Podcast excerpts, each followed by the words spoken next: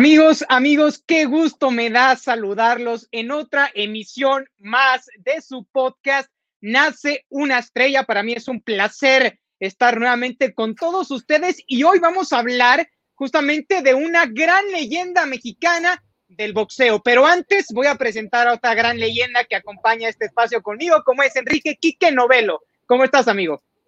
Ah, muchas gracias, Charlie. La verdad es de que emocionado ya el episodio número 9, entonces, este, eh, de la noche a la mañana ya vamos nueve episodios, muy emocionado de poder estar aquí contigo platicando en un lugar donde la historia y, el deporte convergen, ¿no? Y la verdad es de que agradecer en este momento, gracias a todos los que nos han seguido a lo largo de estos episodios y esperemos que este también sea de, su agrado porque traemos un, un super tema y, bueno, referencia al gran campeón mexicano, como por supuesto ya lo pueden ver aquí arribita. Para los que están, por supuesto, en YouTube. Absolutamente, de acuerdo, los saludo yo también con mucho gusto, Carlos Gómez Chico. Y sí, justamente vamos a platicar de una leyenda del boxeo mexicano y sobre todo enfocándonos en un evento que fue, por supuesto, un parteaguas para este deporte y fue, por supuesto, ese enfrentamiento que tuvo Julio César Chávez en el Estadio Azteca, que muchos lo recuerdan como una eventualidad eh, de las más grandes o de las más imponentes para el pugilismo mexicano, Kiki. Sí, de acuerdo. Además, eh, hay, hay, muchas, eh, muchos ángulos desde donde se puede ver esto, ¿no? Desde el, mismo hecho de la pelea, ya estaremos platicando más adelante, el récord que rompió, porque también el, Azteca se ha encargado de romper varios récords, y uno de ellos dentro de las peleas de box y además todo el contexto que se venía dando una guerra eh, principalmente con, los Estados Unidos y además eh, comentarios desafortunados que ya estaremos tocando más adelante, pero sin duda yo creo, y, dicho por el mismo Julio César Chávez, la pelea que más disfrutó y su favorita. Y por supuesto ya estaremos platicando además, ¿por qué? Porque como bien lo dice, eh, lo comentabas, fue la noche que Julio César Chávez llenó el Estadio Azteca. Ni un alma cabía ese día. Aquí, por ejemplo, para los que estamos eh, a través de la plataforma de YouTube, pues aquí ven una imagen. Esto era eh, cerca de una hora antes de que comenzara el combate, si no me equivoco, y aún así ya estaba cerca de su totalidad eh, el inmueble. Totalmente de acuerdo. Sí, para enfrentar a Greg Howen, este boxeador norteamericano, bien mencionabas, ese vínculo también de rivalidad que nos une con los Estados Unidos y justamente Greg había hecho algunos comentarios desafortunados como ya anticipabas diciendo que Julio César Chávez que hay que recordar que llegaba a esta pelea con una marca Quique de 84 victorias y cero derrotas, pero Haugen decía que todas esas victorias, esas 84 victorias habían sido contra puros taxistas tijuanenses, ¿no? Cosa que por supuesto hirió a todo el público mexicano y encendió la llama de un Julio César Chávez que ante su gente, por supuesto, que le quería dar una zarandeada tremenda a este, pues, hocicón, por así decirlo de alguna forma, ante un público entregado en el Coloso de Santa Úrsula que rompió el récord Guinness de asistencia para un evento de box con 132.274 aficionados. Y que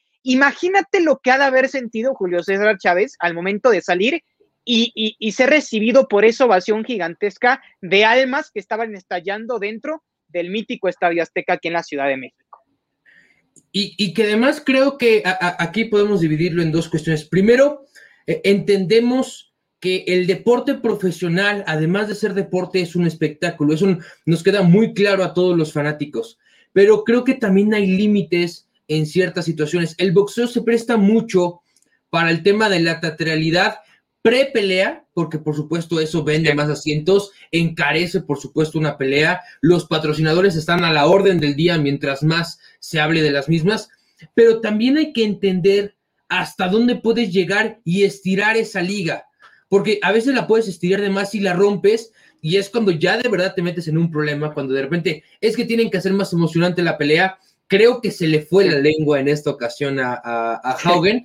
Creo que los comentarios, el problema es de que llegan a ser racistas y, este, por supuesto, desafortunados. Y te lo diría que si, si, de verdad se hubiera preparado de alguna manera, hubiera sido una pelea colosal, que se hubiera definido, eh, no sé, decisión dividida, diría, pues quizá porque tenía la esperanza, la esperanza de ganar, de hacer una excelente pelea, y de repente le prendes este, este chip a Julio César Chávez, y es, es que él está, de verdad, ya ahora sí se sintió agraviado de una manera eh, veraz, ya, ya no fue nada de realidad, sino ya se sentía de, de, alguna manera, sí que le había afectado los comentarios y además que había afectado a México, y era subir a prácticamente destruirlo, destruirlo. Y bien mencionas el tema de la entrada, eh, yo no sé, la verdad es que me hubiera encantado estar en, un evento de esta naturaleza con 132,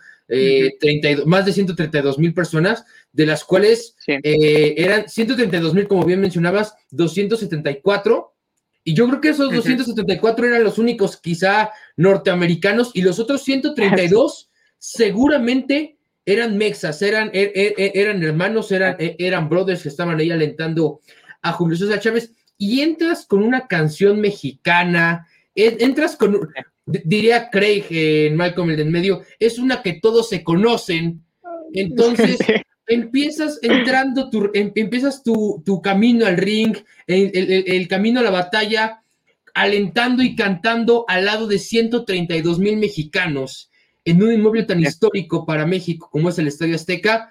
Yo creo que desde ese momento Haugen estaba eh, prácticamente muerto, porque además él quiso entrar con Born in the USA, otro terrible error, porque se recibió el abucheo.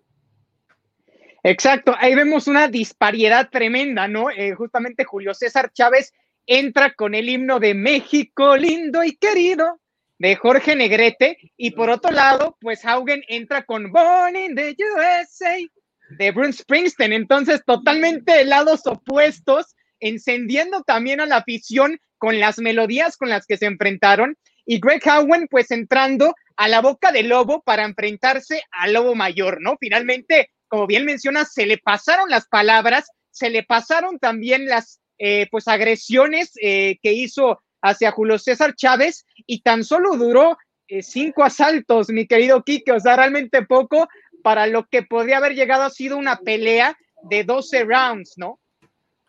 Sí, insisto, aquí el problema es, eh, eh, podemos entender de alguna manera que, quería hacer una, este, una demostración, quería hacer la pelea entretenida, y de repente aquí se encuentra que, como bien mencionas, creo que es la palabra exacta, se mete a la boca del lobo. Y si de por sí tenía a todo el público en contra por obvias razones, no solo, yo creo que ese era el, menor de los problemas para Haugen en ese momento, sino que estaba enfrente de uno de los mejores boxeadores de todos los tiempos a nivel mundial. Personalmente creo que el mejor boxeador que ha tenido México en su historia, por eso también es llamado el gran campeón mexicano, y que te lo encuentras con rabia, con odio, con ira, con ganas de salir a partirle la cara, literalmente, y no nos quedó mal nuestro Julio, no nos quedó mal lo puso de, desde el primer round, se impuso y, y, demostró que él no iba a hacer entretenimiento, que él iba a ganar la pelea, que a él no le importaba de repente tanto este, e, este tema de estar hable y hable y hable. Él hablaba dentro del cuadrilátero y eso lo hizo bastante bien y eso a la postre lo llevó a su victoria 85 en aquel momento. Entonces, una marca que para, para aquella situación ya era una situación extraordinaria. Hay que recordar que Floyd Mayweather estuvo eh, rondando las 50. Entonces aquí estamos hablando de ya 35 más y eso que, bueno, nada más haciendo una pequeña referencia, Julio César Chávez peleó más de 110 veces. No, totalmente. aparte, esa marca es impresionante porque Julio César Chávez tiene el récord de llegar a los 100 combates con solo dos derrotas. Eh, es decir, es una máquina, o fue una máquina Julio César Chávez. Y aparte, sus primeras 23 victorias fueron por la vía del knockout. Su primera derrota llegó después de hilar 89 victorias y solo un empate justamente el 29 de enero de 1994 contra Frankie Randall. Esa fue su primera derrota. pero lo que Julio César Chávez acumuló en cuanto a triunfos antes de sufrir su primer descalabro fue impresionante y por supuesto que esta puesta en escena en el Estadio Azteca que significó su victoria número 85 fue muy especial, sobre todo por el público, no tanto por el contrincante, porque como bien mencionas, no fue realmente una pelea espectacular, porque en el quinto asalto, pues el, el referee Joe Cortés dijo, ¿sabías qué? Se acabaron las cosas, nocaut técnico, gane a Julio César Chávez, y pues así obtuvo su victoria número 85, pero lo que representó eh, el hecho de que lo haya logrado eh, delante de su público mexicano, entregado hacia él como el gran campeón, como el César del boxeo, como la máxima expresión de este deporte en ese momento, pues fue muy importante en ese tiempo para Julio César Chávez y también para nosotros como mexicanos, porque sabemos que el boxeo representa de alguna forma nuestras raíces, ¿no? De un pueblo eh, pues que nos gusta pelear, que nos gusta subirnos al ring, que nos gusta echarnos tiros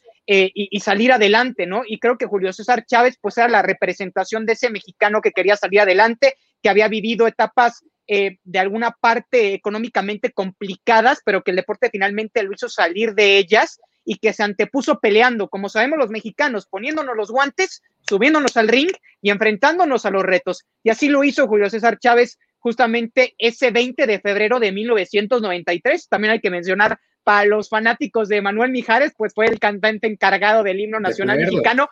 Que hay muchos a los que se les olvida, ¿no? De pronto al Coque Muñiz ahí le tiraron eh, eh, carriña por, porque se le olvidó el, el, himno nacional mexicano en alguna ocasión. Pues bueno, Manuel Mijares fue el encargado en esta ocasión de hacerlo y de una forma bastante bien. Mira, ese era el show completo, ¿no? Este, de alguna manera la pelea, el ambiente, Mijares cantando, aunque fuera el himno nacional, debe de ser un deleite. Entonces, este, sin duda, eh, se, fue prestando el ambiente para que yo creo que esta pelea lo, lo, consolidara con el, con el público mexicano, que si de por sí ya lo quería porque ya llevaba más de 80 combates, hay que recordarlo, era el momento donde creo que todo mexicano se enamoró de Julio César Chávez. O sea, creo que en ese momento era donde Julio César Chávez dio un paso adelante eh, de esta gran camada de, boxeadores que hemos tenido siempre, porque siempre hemos tenido, hoy en día tenemos al Canelo, que de repente ha sido criticado de alguna manera, no comparto varias de las opiniones que, se dan al respecto. Tenemos a Andy Ruiz, que en algún momento derrotó a Anthony Joshua. Entonces, Siempre hemos tenido grandes camadas de, buenos boxeadores. Eh, vamos a ver de repente también cómo, cómo nos va deparando en un futuro. Aquí, buscando un poquito y de repente decía contra puro taxista tijuanense, la cantidad de eh, eh, norteamericanos que ya habían enfrentado Julio César Chávez antes de enfrentar a Greg Haugen. Bueno, dos peleas antes se había enfrentado para su victoria 84 contra Marty Jabukowski en Las Vegas. Después, una antes para su victoria 83 contra Brooke Pearson en Culiacán. Pero ya había enfrentado a Frankie Mitchell, a Lonnie Smith, Tommy Small, John eh, eh, Russell Mosley, Mederick Taylor, una cantidad de, estadounidenses ya habían pasado de alguna manera por los guantes de Julio César Chávez, porque todos terminaron perdiendo eh, en todas esas peleas. Entonces, simplemente insisto, creo que fueron comentarios desafortunados, se encendieron la pelea y el que al que peor le fue definitivamente fue a Greg y no sé si alguna vez vuelva eh, o volvió a tocar eh, la Ciudad de México, el mismo Estadio Azteca por aquellos eh, catastróficos, podría decirlo yo, recuerdos que le, que le, que le dejó seguramente Julio César Chávez aquella noche, como bien mencionas, del 20 de febrero de 1993, ya más de este... Más de 25 años más de 25 años, sí, ya una, este, una locura totalmente, pero también creo, creo que es momento, Charlie, de repasar un poco lo que fue la vida, porque ahorita, insisto, ya lo saben, nos enfocamos en un evento, pero también lo que fue la vida de Julio César Chávez, eh, bueno, lo que es la vida, porque sigue, sigue vivo afortunadamente, se ha vuelto un ícono de la televisión, pero que ha tenido momentos turbios en el tema económico, en el tema de salud, eh, principalmente también ahí con, con varias situaciones eh, que se han prestado y que, eh, bueno, seguramente podremos ahorita estar aterrizando un poco más dentro de lo que nos queda de, podcast el día de hoy. Exactamente, pues Julio César Chávez, una figura de alguna forma polémica por el hecho de que era un ídolo dentro del ring, pero que también tuvo pasajes complicados fuera de él. Y de hecho, el promotor de la pelea que se llevó a cabo justamente en el Estadio Azteca, pues fue Don King. Sabemos de esta figura tan polémica, recordado porque tiene un peinado como si le hubiera estallado eh, el boiler, pero también muy enigmático en el sentido de que eh, se ha visto envuelto eh, en cuanto al tema de que a sus peleadores los ha abusado en el tema económico, es decir, robándoles y también metiéndolos a temas de adicciones, de drogadicción, de alcoholismo. Y de hecho, Julio César Chávez lo ha mencionado, que Don King abusó de él económicamente porque le robó mucho dinero y también lo inmiscuyó en el tema de la drogadicción, del alcohol. Y por supuesto que este pasaje para Julio César Chávez creo que fue la batalla más complicada de sortear y que aún sigue peleando porque sabemos que esta enfermedad del alcoholismo y de la drogadicción es permanente se tiene que pelear día tras día, mantenerte sobrio, mantenerte limpio. Y Julio César, por supuesto que hasta el momento, pues ya lleva una etapa bastante importante eh, librando esta batalla, enfrentándola de manera coherente, pero que también en su momento lo tuvo eh, pidiendo, eh, pues perdón, o, de rodillas más bien, ¿no? O sea, yo creo que es el término. En algún momento, esta batalla contra las drogas, esta batalla contra, la, contra el alcoholismo, lo tuvo de rodillas y casi estuvo a punto de quitarle la vida, porque es la realidad. Sí, eh, pasajes difíciles dentro de, este, de varios deportistas. Quizá no son los más eh, agradables de tocar, pero se tienen que tocar cuando se toca, cuando se habla de leyendas de esta naturaleza. Es eh, polarizándolo, bueno, más bien tropicalizándolo al tema del fútbol. El caso de Diego Armando Maradona.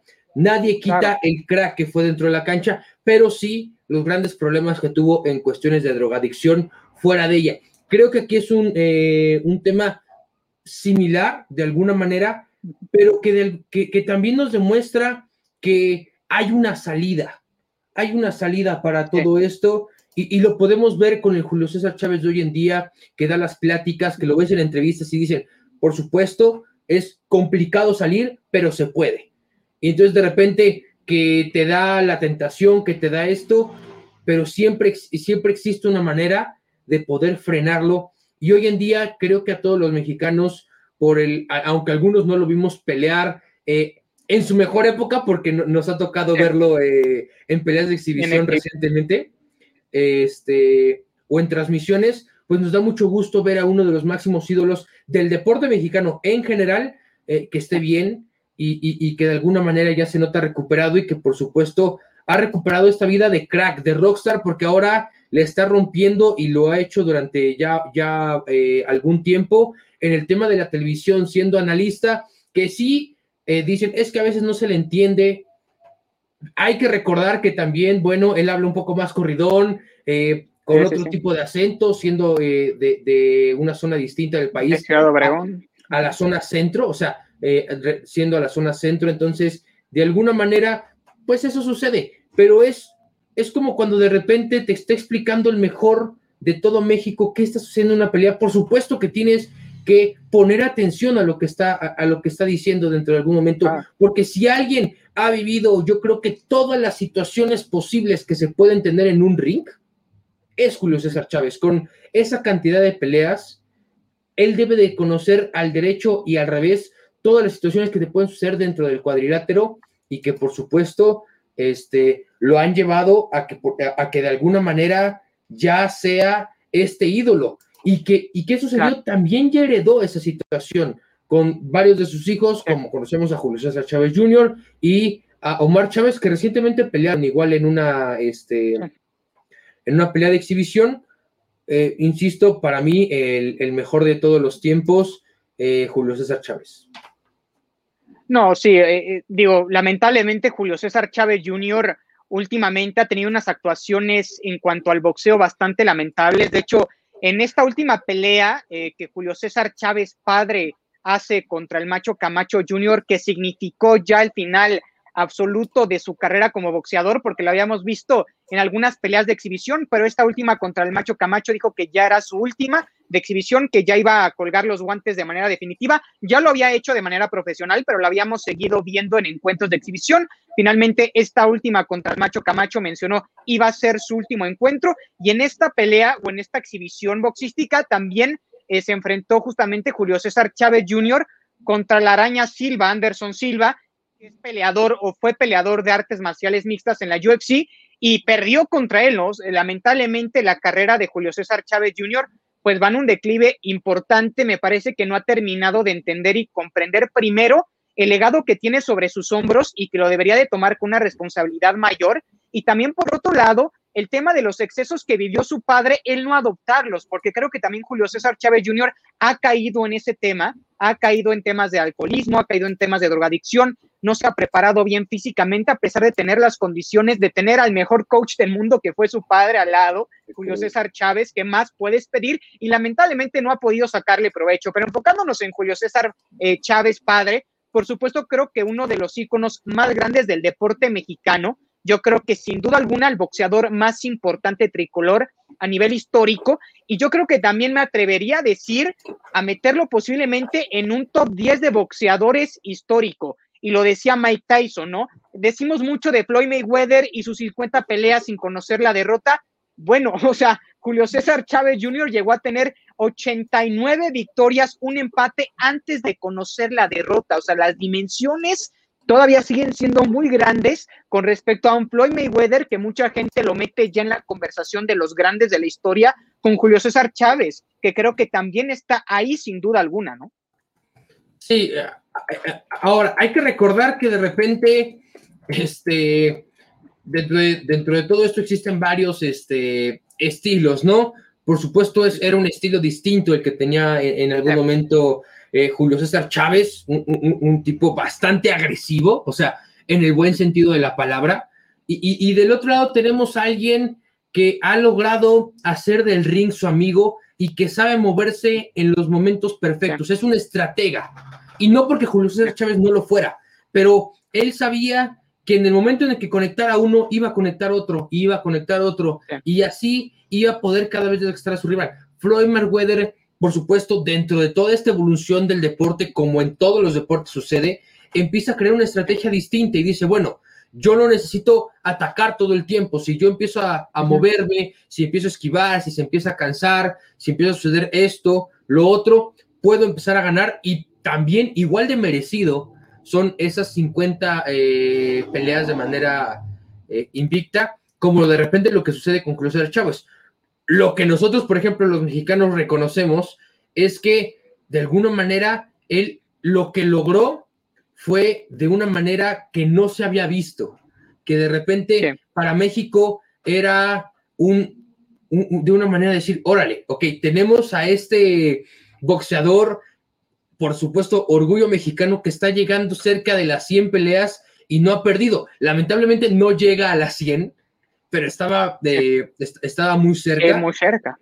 Y de ahí, pues también tenemos que hablar de grandes peleadores que, este, que ha tenido México, porque creo que él solo es uno de los muchos que de verdad creo que pueden estar en por lo ah. menos un top 50 de todos los tiempos. Eh, creo que ya el Canelo está empezando a entrar en esa conversación. Que, ¿Cómo no recordar hace algunos años cómo todos los mexicanos eh, gritamos y vibramos en eh, eh, aquella famosa Manny Pacman paqueado en contra de Juan Manuel Márquez número 4?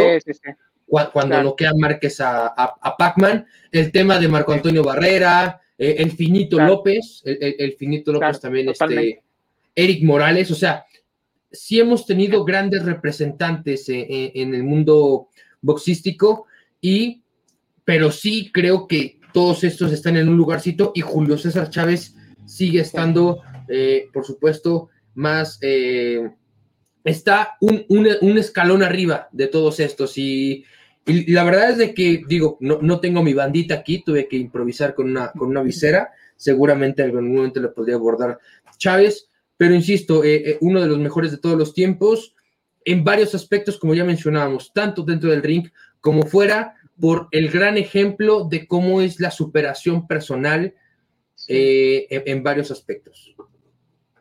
Sí, porque como bien mencionas, muchos se han perdido en ese rollo de las drogas y del alcohol. Él finalmente lo ha podido pues no lo voy a decir superar porque lo ha mencionado, eh, es una pelea diaria, pero que hasta el momento ha sabido sortear o ha sabido manejar y también lo ha tomado como oportunidad para abrir centros de rehabilitación para jóvenes que sufren de estas mismas adicciones. Entonces, esa gran dolencia que en su momento tuvo personal, pues la ha transformado en una arma para poder ayudar a la gente y eso también es muy importante mencionar. Creo que sí, Julio César Chávez es un boxeador que se cuece aparte en una nación que ya de por sí es reconocida por tener grandes boxeadores como los que acabas de enlistar. Y sí, comparándolo, por ejemplo, con el Canelo Álvarez, que en este momento creo que es el mejor libra por libra del mundo, me parece que la época de Julio César Chávez en cuanto al boxeo era un poquito más competitiva, más bollante, más explosiva, donde había peleadores de mayor nivel que ahora con el Canelo Álvarez. Y, no es culpa del Canelo, ¿no? Para la gente que lo demerita, yo creo que también está cometiendo un error,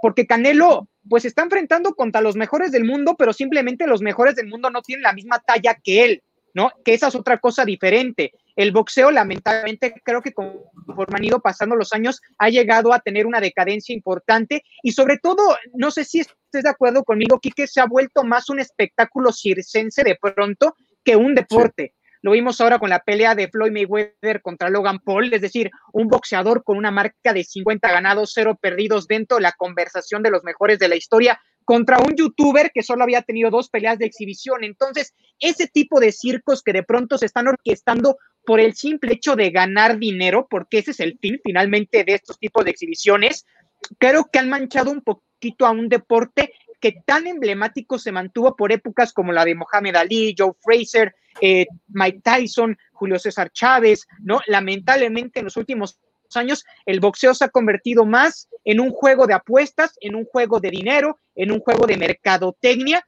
más que deportivo. Y que aquí justo está lo importante, ¿no? Cuando de repente empiezan a notar que el dinero en las apuestas, mercadotecnia, todo lo deportivo, insisto, y por eso lo decía esta, toda esta teatralidad prepelea, porque después de la pelea, la verdad es de que pocas cosas escuchas. Es, ganó, eh, por ejemplo, el Canelo, ya, se acabó. O sea, no hay ni contestación, no hay debates, de nuevo es todo, toda la carne al asador de la pelea la, la echan en, la pre. Este, y como bien dices, lo estamos viendo, e, el mismo caso de Floyd Mayweather, eh, enfrentándose ahora contra un ex eh, peleador de la, de la UFC, como fue en aquel momento Conor McGregor, que el problema es que tú de repente llegas con una expectativa y dices, bueno, es un peleador de la UFC, sabe, sabe los movimientos, tal vez no, no va a poder ocupar las piernas, pero sigue siendo una, una amenaza, ¿no? Y, yo me acuerdo que decía, un buen golpe de, de McGregor puede poner en una situación complicada a, a Floyd Mayweather, pelea eh, desde mi punto de vista aburrida, mucho, mucho speech, mucho speech, mucho hablar, hablar, hablar de, de parte de Conor McGregor, que eso sí se da mucho en la UFC, eso es la marca de la UFC hoy en día, es hablas y hablas y hablas y hablas, y ahora sí, váyanse al ring y vamos a ver quién es el mejor. En el boxeo creo que es distinto, creo que sí lo mancha un poco. Eh, para mí, estoy totalmente de acuerdo contigo innecesaria la pelea de un youtuber en contra de un boxeador profesional. Eh, para los que de repente son fanáticos de otro deporte, es como si de repente dijeras, bueno, el día de hoy el Barcelona se va a enfrentar contra este, contra Auron, contra de repente eh, youtubers españoles que van a estar ahí este, enfrentándose. ¿Por qué? Porque sabes que ni el Barcelona va a jugar al 100%, porque van a decir, son youtubers, y los otros, por más que se esfuercen, por más que entrenen, no van a poder eh, recuperar o tener, eh, porque es lo que yo digo de repente, no vas a poder nunca adquirir la experiencia y el conocimiento que a otros profesionales les ha tardado 10, 15, 20 años. O sea, eh, y, y, esto quiere ser en cuestión de meses, me parece que este tipo de situaciones es cuando ya nos empieza a fallar un poco este, y luego que ya no tenemos tantas peleas de calidad, de alguna manera se hace tanta, este, tanta mofa a lo largo de la noche. Pero yo me acuerdo mucho, eh, Manny Pacman Pacquiao, este, en contra de Floyd Mayweather, la famosa pelea del siglo, y de verdad le he visto mejores peleas a Pacquiao, le he visto mejores peleas a Floyd Mayweather, y cuando todo parecía que iba a ser un agarrón, terminó siendo una cosa distinta que quizá para los fanáticos ya no está siendo la clase de boxeo donde era de frente y era a, trompadas y a ver quién era el que tardaba, el que se vencía más rápido dentro de los primeros rounds, porque era, dabas un golpe, te lo regresaban, dabas otro golpe y regresar, golpe y regresar. Y hoy en día, insisto, esta parte de la estrategia, Charlie, ha cambiado mucho el deporte. Eh, para muchos ya no es tan, tan entretenido porque ya es más el movimiento dentro del cuadrilátero, pero eh, será algo que nos tenemos que empezar a acostumbrar porque así sigue siendo la nueva tendencia dentro de algunas peleas de boxeo. Sí, lamentablemente, por ejemplo, eh, retomando tu ejemplo de la pelea de Pacquiao contra Mayweather, se da, me parece, cinco años más tarde, ¿no? Esa pelea cinco años antes los hubiera agarrado a los dos en un gran nivel y creo que pudo haber sido una pelea maravillosa. Pero ya eh, Floyd Mayweather toma un paqueado un poco más cansado y sabemos que el estilo de Floyd Mayweather es mucho de cuidarse, como lo mencionabas, pocos golpes, más agilidad, eh, cansar al rival y, simplemente ganarla pues ya por decisión, ¿no? Y, y, en el caso también, por ejemplo, de la pelea de Floyd Mayweather contra Canelo Álvarez, esa me parece que se da dos años más temprano de lo que debió de haberse dado, ¿no? Con un eh, Canelo Álvarez que todavía estaba en desarrollo, que no es el mismo Canelo que vemos ahora, mucho más maduro, mucho más complicado de vencer, con un físico y con una experiencia más importante. Entonces, lamentablemente, las últimas dos peleas para mí más importantes o más competitivas que hemos podido ver en el boxeo, que fue la del Canelo contra Mayweather y la de Pacquiao contra Mayweather, no se dieron en el momento oportuno cuando los dos estaban en igualdad de condiciones, cuando estaban en su mejor nivel, lamentablemente. Y yo creo que la última pelea más competitiva que hemos visto, no sé si estás de acuerdo conmigo, Quique, pues es la de Canelo contra Golovkin, ¿no? Esta serie de enfrentamientos creo que han sido de lo más competitivo, de lo más llamativo, de lo más eh, espectacular que hemos podido presenciar, porque la realidad es que ya llevamos una racha al menos de dos años donde hemos visto puros encuentros infumables, donde el Canelo Álvarez pues domina por completo a sus rivales. Por ahí vimos el enfrentamiento de Andy Ruiz en los pesos pesados, pero ah, no terminan por convencer, no son esos mismos enfrentamientos que en su momento se dieron con Julio César, que se dieron con Tyson, que por supuesto se dieron en la época dorada con Ali. Entonces sí creo que el boxeo últimamente ha ido en decadencia y se ha convertido más en un deporte de morbo con estos enfrentamientos de McGregor contra Mayweather, de Logan Paul contra Mayweather, que finalmente los vemos, reitero, por ese morbo, pero sabemos que las expectativas no van a ser superadas por la realidad, ¿no? E, eso es lo que va a pasar. El mismo Chad Johnson, Chad 8-5. Sí, se subió. Se subió. Se subió, a pelear, o sea, y, fue infumable también esa pelea, o sea, fue, infumable esa pelea. Eh, insisto, y, estoy muy de acuerdo contigo, no es culpa del Canelo que le pongan esta clase de rivales, pero sí puedo decir que de las últimas peleas del Canelo, lo mejor y por mucho ha sido la entrada. Han sido entradas fabulosas. El día que entró con este con un tema de rock pero interpretado por mariachis, la última pelea que tuvo en el AT&T donde este pues bueno, ya es por supuesto fue eh, un, a Pepe Aguilar, me parece, ¿no? Un poquito de concierto de los Aguilar, porque salió, salió Pepe, pero después Ángel estuvo cantando el himno nacional. Bueno, ahí se hizo todo un, un espectáculo eh, que, que, insisto, es ahora lo que vende más en este tema del boxeo. Es lo que de repente algunos aficionados no nos quejamos del espectáculo, pero queremos que esa misma vara que nos ponen de repente con las previas, que nos ponen de repente con la misma entrada, se mantenga dentro de la pelea, porque es una previa espectacular, es una entrada espectacular y de repente llegas a la pelea y la pelea no tiene la misma calidad de entretenimiento que lo que nos estuvieron vendiendo quizá los últimos dos meses, el último mes, el mismo día de la pelea antes, dentro de la entrada, entonces habrá que ir este pues esperando un, poco que, que llegue de alguna manera. Por ejemplo, el tema de Andy Ruiz, yo creo que lo que sucedió es que veíamos a Andy Ruiz en la primera pelea y veíamos a Anthony Joshua y de verdad algunos decíamos, lo va a matar. O sea, de verdad, lo, va a matar para sorpresa de propios y extraños. Y insisto, creo que estoy hablando de todos los mexicanos.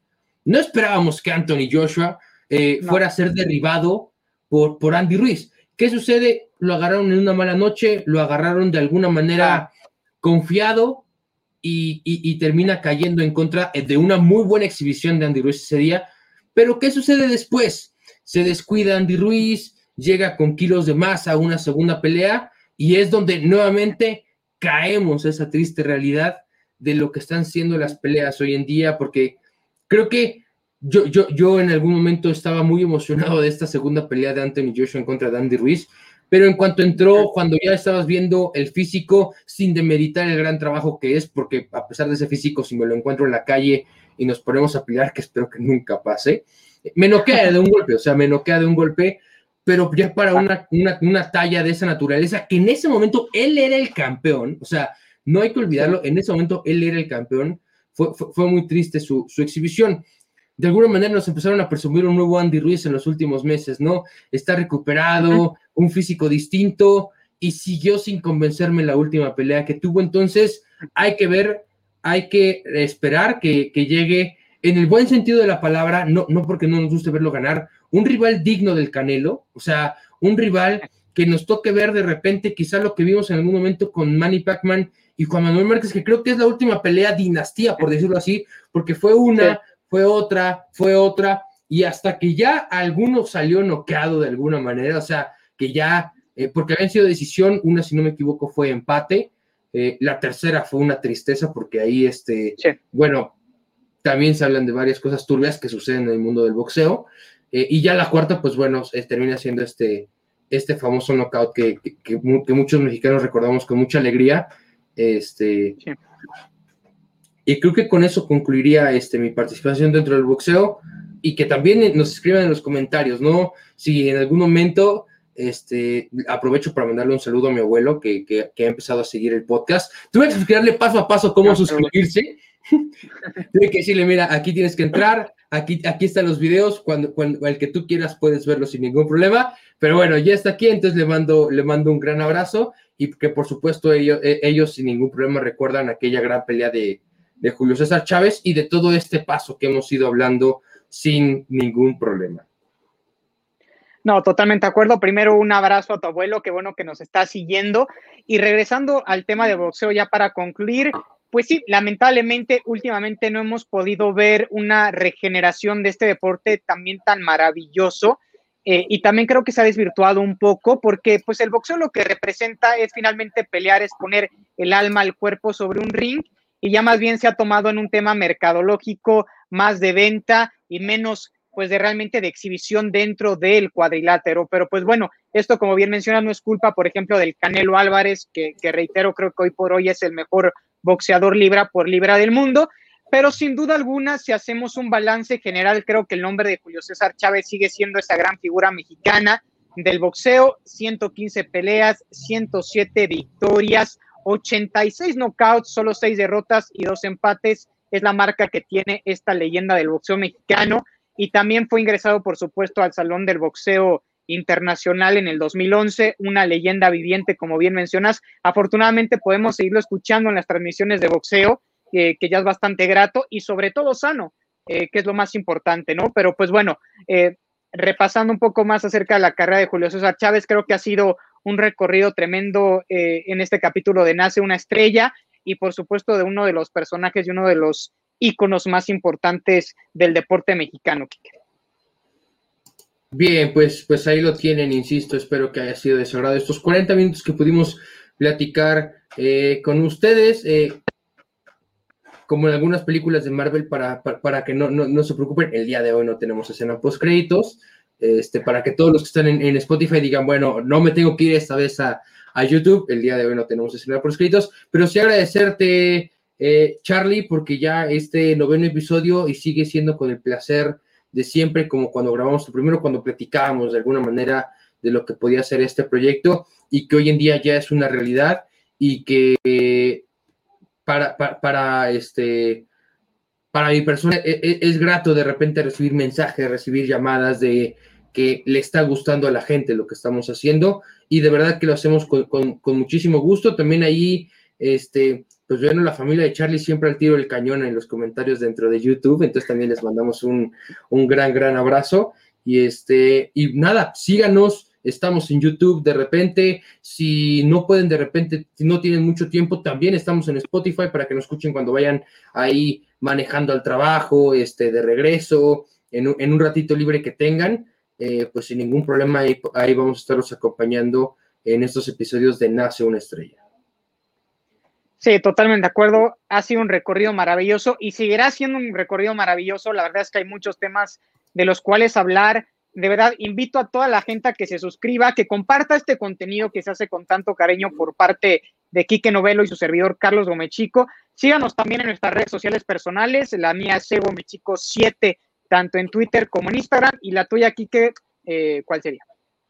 Ya lo saben, arroba coach bajo novelo, ahí nos podemos eh, ver y próximamente ya estaremos intentando eh, tener las propias páginas de Nace una Estrella vamos paso a paso, pero que sea un paso firme para eh, el entretenimiento de todos ustedes. Así que cuídense mucho, que tengan una excelente noche, porque como cerramos cada uno de nuestros episodios, hoy nuevamente nace una estrella. Buenas noches.